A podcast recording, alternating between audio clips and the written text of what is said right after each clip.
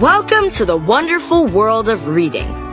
In this I Can Read story, Pete the Cat, too cool for school. You will be going on a fun adventure. Are you ready to read? Here we go!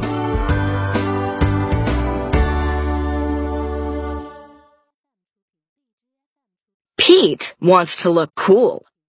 He asks everyone, What should I wear? Wear your yellow shirt, his mom says. It is my favorite. So Pete does. Wear your red shirt, Pete's friend Marty says. It is my favorite.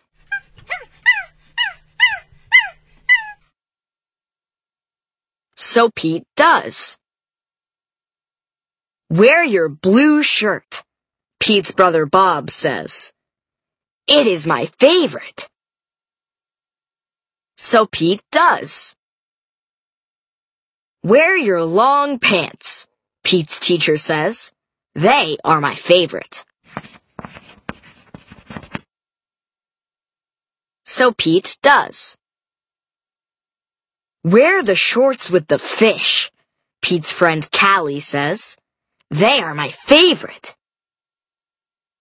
So Pete does. Wear the polka dot socks, the bus driver says. They are my favorite. So Pete does. Wear the cowboy boots, Grumpy Toad says. They are my favorite. So Pete does. Wear the tie with the stripes, Emma says. It is my favorite. So Pete does. Wear your baseball hat, his coach says. It is my favorite. So Pete does. Pete puts on all the clothes. Does he look cool? No. Pete looks silly.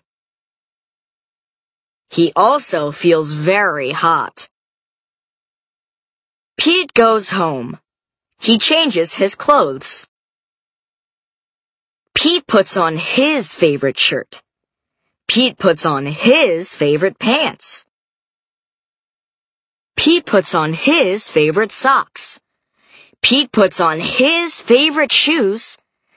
Pete puts on his sunglasses. Pete says, now I am cool. If you want to be cool, just be you.